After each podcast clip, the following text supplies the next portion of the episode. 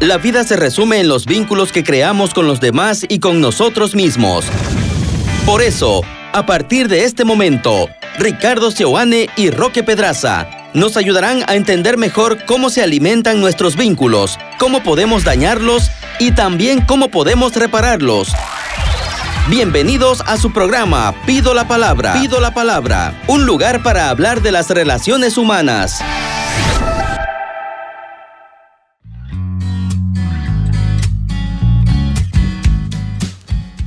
¿Cómo están? Sean ustedes bienvenidos.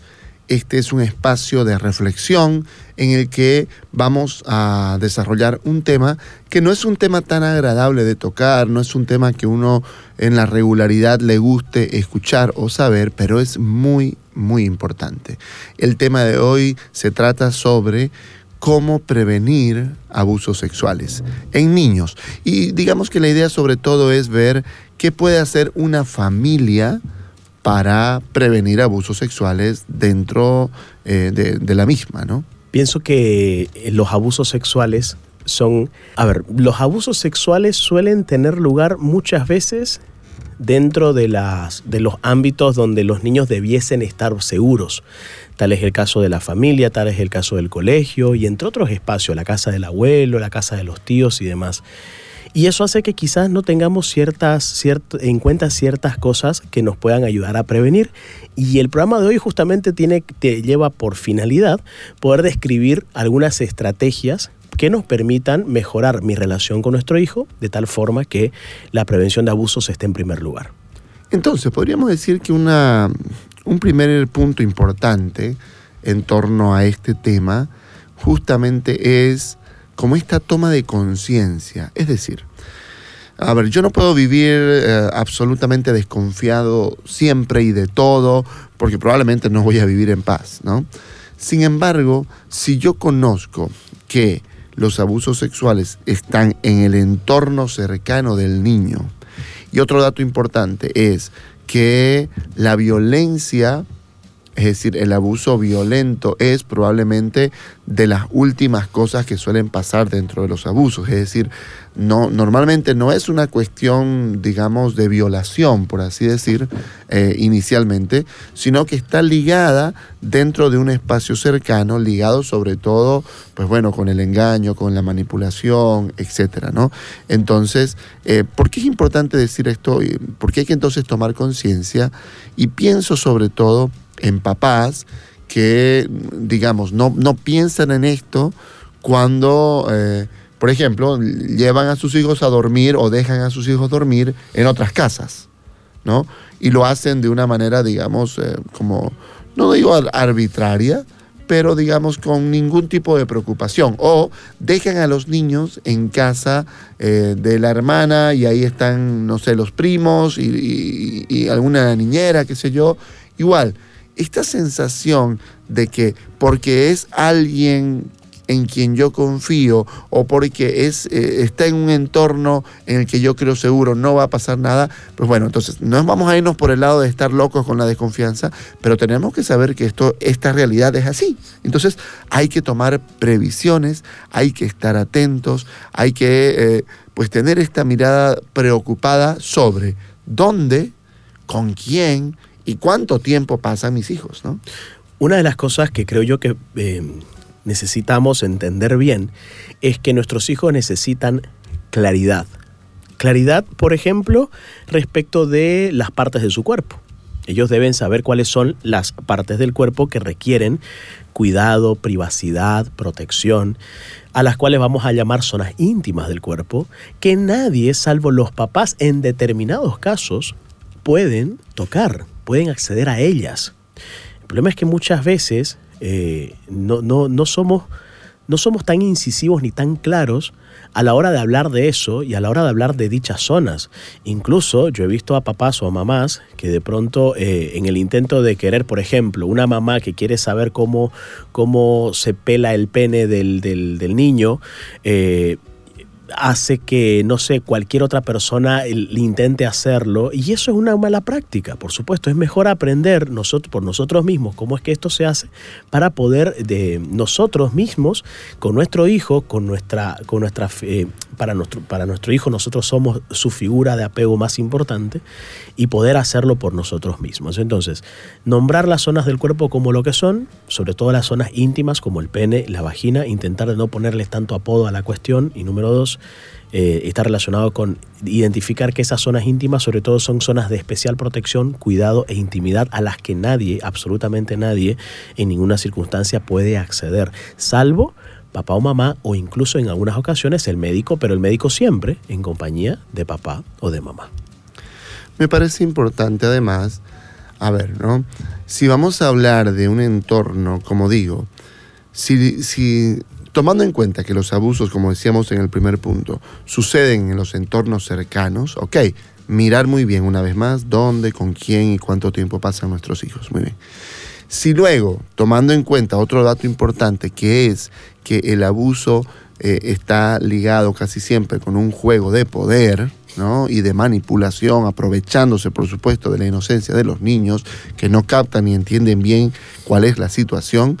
Entonces, ese, ese segundo dato, que es un dato importante, me lleva a mí a pensar que es esencial desarrollar una relación de confianza con los niños desde muy, muy temprano, ¿no?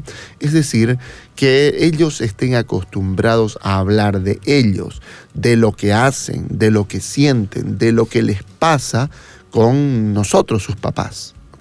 Este punto es un, un, punto, creo yo, que es crucial, porque si nosotros no nos tomamos el tiempo, la molestia, porque esto no es una cosa que va a suceder de la noche a la mañana, toma su tiempo, su rutina incluso, en el que todos los días intentamos, en, muchos momentos y de muchas formas, que ellos hablen de lo que piensan, de lo que sienten, de lo que hacen, de lo que hicieron con ellos en, en todos los entornos en los que tuvieron, ¿no? Entonces, porque en la medida en que esta posibilidad exista, entonces podrá él contar como, como no necesariamente es una cosa que ellos ven como mala, los niños, pues bueno, lo contarán como que, ok, me pasó esto, hubo un juego, eh, hicimos no sé qué cosa, y ahí entonces podemos tener una importante eh, estrategia para prevenir justamente este tipo de cosas, ¿no? Una de las cosas que los um, agresores le proponen a las víctimas es guardar en secreto esto que hace con ellas. Razón por la cual creo que es muy importante que una estrategia eh, clave que podamos desarrollar en la familia es que nosotros como cuidadores le podamos decir al niño o a la niña, no hay secreto entre nosotros. Es decir, siempre podés contarme lo que querrás. O sea, si hay alguien que te va a escuchar siempre, no importa qué sea eso que querés decir, soy yo. Es mamá, es papá, puedes contar siempre con nosotros y siempre te vamos a creer. Muchas veces las personas que pasan por este tipo de situaciones piensan que la familia no les va a creer o que no van a estar ahí para apoyarlos realmente o que van a culpabilizarlos en lugar de protegerlos. Es importante que nosotros podamos remarcar como cuidadores, siempre te vamos a creer, siempre podás contar con nosotros, no hay mentira entre nosotros y las mentiras se las tiene que resolver hablando siempre y en todo momento, en rato que vos sintas confusión, podemos hablar sobre eso y siempre voy a estar ahí para escucharte. Esta relación de confianza que se necesita, de la que, de la que vos estás hablando, pues bueno, esta conversación no se va a dar eh, en la medida en que, en que haya esas distancias, ¿no? Como decía hace un momento, Pensemos en familias que pasan poco tiempo juntos, por lo tanto hablan poco tiempo juntos, por lo tanto hay mucho espacio para el silencio, hay mucho espacio para guardarse las cosas.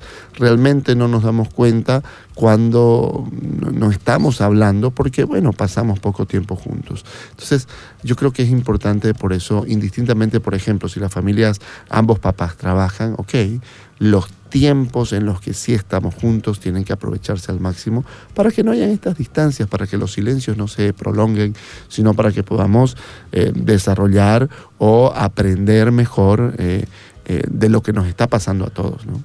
Evite difundir fotos en sus redes sociales de sus hijos.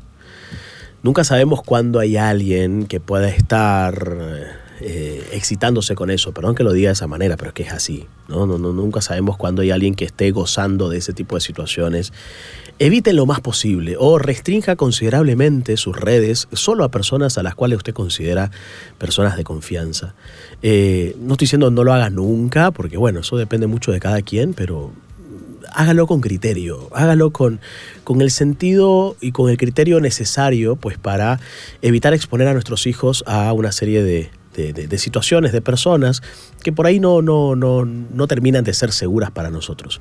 Y hay un tema, Ricky, que, creo que la gente eh, muchas veces lo habla, y es cuánto puedo obligar a mi hijo a saludar, por ejemplo, en un junte familiar, a saludarlos a todos con besos, ¿no? Porque por ahí hay, alguien, alguien dirá, eh, bueno, por ahí alguien dirá, no sé, eh, quiero que mi, no, no, no, quiero pasar como no quiero que mi hijo sea un maleducado y quiero que salude a todos con beso y que salude bien, ¿no? Porque es su tía, porque es su... Pero claro, uno tiene que entender que, que para el niño esa persona quizás es la primera vez, la segunda vez, tercera vez que lo ve. O sea, el niño tiene que crear quizás una relación. Pero hay quienes dicen, este, no, la verdad que eh, mi hijo tiene que aprender buenos modales y tiene que aprender a saludar bien como la gente. ¿Qué pensás vos? Bueno, yo, yo estoy de acuerdo con, la primera parte de la que decís, es, decir, no se puede obligar eh, ni poner en una situación incómoda al niño de que no quiere acercarse y yo obligo a que se acerque, digamos, ¿no? Esta situación en la que incluso él puede entender que en algunos casos eh, un adulto puede mm, obligarlo a, no sé, a, brindar contacto físico, cualquiera este sea, ¿no? Un abrazo, un beso, sí puede ser una situación que puede exponerlos eh, a ellos eh, más adelante, digamos, ¿no? Entonces, sí me parece importante quizás eh, con personas bien cercanas, ¿no? Por ejemplo, qué sé yo, mm, con, los abuelos o qué sé yo, en la medida, como digo, de que, que todo está claro en relación a, a quienes a, estos temas, ¿no? Si podamos de repente, pues bueno, ¿no? Eh, salude, pero no necesariamente con beso, no necesariamente con abrazo, es, ok, salude, hola, chao, o mande besos de lejos, por ejemplo, ¿no? Eso también puede ser una cosa interesante, ¿no? Y si el niño o la niña realmente no, no está queriendo, pues que él sepa que puede tomar su distancia cuando venga conveniente, creo que es un elemento importante. Pienso que que los niños siempre serán lo más importante. Muchas veces los adultos cometemos el error de que porque no queremos pasar vergüenza con un adulto, eh, hacemos a un lado al niño. ¿no? Por ejemplo, si el niño, si yo estoy conversando con un amigo y de pronto el niño, me, mi hijo, me agarra el pantalón para decirme papá, papá, papá, papá, papá. Yo le digo, no molestes, esto es charla de adultos, anda para allá, después vamos a hablar. Eh, yo creo que hay que cambiar un poco esa visión de sentir que el niño está estorbando en una charla de adultos y que hay que darle el lugar que necesita porque así va entendiendo que lo que él tiene por decirse realmente es importante para papá o para mamá. Porque muchas veces le damos a entender la idea de que no tenemos tiempo para él, de que no lo vamos a escuchar, de que no estamos disponibles para lo que él nos pueda decir. Y eso creo yo que afecta considerablemente a la hora de que mi hijo me pueda comunicar si hay algo que le está confundiendo o le está intimidando o lo está perturbando de alguna forma. El adulto va a entender, disculpame un momentito, por favor, voy con mi hijo un poquito más allá. Y luego me pongo a su nivel y charlamos cara a cara. Y creo que eso es una práctica muy buena porque al final de cuentas el adulto va a entender, el adulto tiene que entender. Primero está el niño, primero está el niño, después está el adulto. El adulto, si entiende o no entiende, bueno, si no entiende la primera, seguramente entenderá la segunda y quizás sea cuestión de explicarle un poquito mejor y el adulto va a entender, ¿no? Muchas veces tenemos nosotros esta idea de que pasamos vergüenza con nuestro hijo, que nuestro hijo no está haciendo pasar vergüenza un mal rato. Lo cierto es que no. Tenemos que tener la actitud suficiente de prestarle especial atención al niño porque en ese momento el niño es el más importante. Vamos recapitulando qué hemos dicho hasta acá entonces. Primero es tomar conciencia de que mm, los abusos ocurren en los lugares eh, cercanos al niño. En este caso hay que estar muy atento al colegio, a la familia, eh, que son probablemente los espacios más cercanos, ¿no? Luego, eh, habíamos dicho que es muy importante hablar con propiedad sobre las partes del cuerpo, especialmente sobre las partes genitales, nombrarlas por su nombre, de forma de aclarar de que son partes que solamente pueden tocar ellos y mamá o papá eh, cuando los bañan o alguna, alguna situación eh, de esta naturaleza. Luego hablábamos de que también es importante que así como tenemos que tomar en cuenta los espacios, los lugares, los tiempos donde esto se realiza, también el hecho de poder generar confianza, ¿verdad? Eh, una confianza lo más, eh, lo más nutrida posible con los niños, de manera de que en esta relación de confianza se quede claro de que no pueden haber secretos y que nadie puede ponerlos a ellos en esa situación de que no me cuente algo a mí que soy su papá. Eh, enseñar desde muy temprano que nadie puede hacer eso y que sepa decir, no, no, yo no puedo no contarle algo a mi papá, ¿no? Este es un tema eh, que me parece esencial, ¿no? ¿Qué más, eh, eh, recapitulando lo que estamos diciendo, esto último que vos decías, ¿no? Que tenía que ver con, con el tema este de... Ay, ¿con qué, ¿con qué tema tenía que ver? esto último que yo decía. a ver, tenía que ver con el tema de... Em, no, no me acuerdo. Bueno, no importa, está bien. Está bien. Lo, importante es que, es que vamos por ahí eh, tomando, como tomando nota de las, de las cosas que se van diciendo que me parece que son esenciales. Yo quiero decir, eh, eh, por último, en esta, en este último, en este último punto, ¿no? Que. Ah, perdón, primero está el niño. Esa es la ley. Claro, claro. Primero está el niño. ¿no? Es un principio importante. El, adulto va a entender. Primero está el niño y hay que escucharlo y hay que atenderlo y hay que atender su necesidad porque eso le va a dar la pauta de que nosotros estamos para él y en sintonía con sus propias necesidades. Y por último se me ocurre a mí hablar del tema de las caricias, ¿no? De las caricias. En realidad vamos a hablarlo como de las muestras de afecto, ¿no? Ah, no sé qué pensás vos, a mí me da la impresión de que si un niño es carente de afecto en general, sí puede ser más propenso quizás, o sea, no es una cosa así, no creo yo tan, quizás puede ser un poco forzada, pero me pongo a pensar en el niño carente de afecto. Un niño carente de afecto no va a distinguir de quién vienen las caricias, ¿verdad? Sí. O sea, va, si lo que necesita es afecto, probablemente lo puede recibir de quien quiera que esté dispuesto a dárselo. ¿No es cierto? Sí, correcto. El amor es protección. Creo que un niño que se siente profundamente amado por sus papás va a desarrollar en mayor medida los mecanismos seguros de, de, evitar cualquier otro afecto que no sea el de ellos en principio. ¿Sabes por qué lo digo? Porque no sé si ya te ha pasado a vos, a mí me ha pasado un par de veces, es decir, que uno va, por ejemplo, a un, a un hogar de niños, ¿no? y niñitos de 7, 8, 6 años, cuando uno llega, uno que es uno, una persona absolutamente desconocida, que está yendo por primera vez, ellos vienen rápidamente a abrazarte. Sí, te adoptan como el tío, rápidamente. Rápidamente vienen y te abrazan y, y, quieren que los alces y quieren estar, pues esto, como muy cariñosos, pero claro, no es que ellos estén llenos de cariño y quieran dar, sino más bien lo que yo eh, pienso es que más bien están carentes de cariño y entonces en su intento de acercarse lo que quieren es recibir cariño. Entonces, por supuesto que es una situación que expone al niño a, situaciones de abuso. Entonces, eh, desde muy pequeños, brindar afecto, brindar cariño, brindar caricias, de manera que él entienda la diferencia entre las caricias que son desinteresadas de las caricias que buscan otra cosa, ¿no? Sí, lo que pasa es que en el terreno de los abusos, eh, no todo es doloroso. O sea, no todo tiene que generar dolor, quiero decir.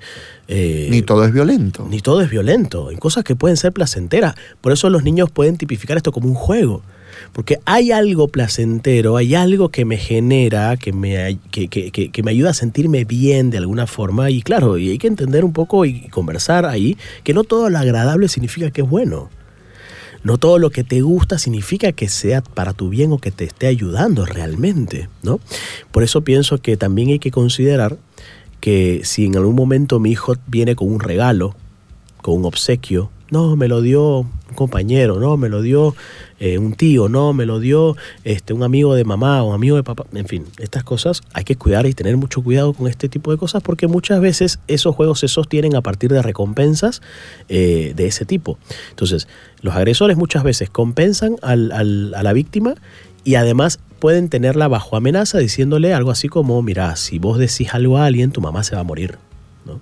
Y yo creo que son cosas que, hay que tenerlas muy presentes y conversarlas mucho con nuestro hijo, de que eh, nadie puede regalarte cosas sin que yo lo sepa, por ejemplo. ¿Sí? Nadie puede regalarte cosas sin que yo lo sepa y que si alguien te regala algo, vos tenés que decírmelo. ¿Sí? ¿En qué contexto te lo dio? ¿Por qué te lo dio? ¿Qué fue lo que te dijo? Decímelo, no te lo voy a quitar el regalo, seguramente te debe gustar, pero sí me encantaría saber un poco de dónde viene y cómo fue que, se, que terminó dándose ese regalo. Y que es una cosa obvia, ¿no? Este tema de no hablar con extraños, ¿no?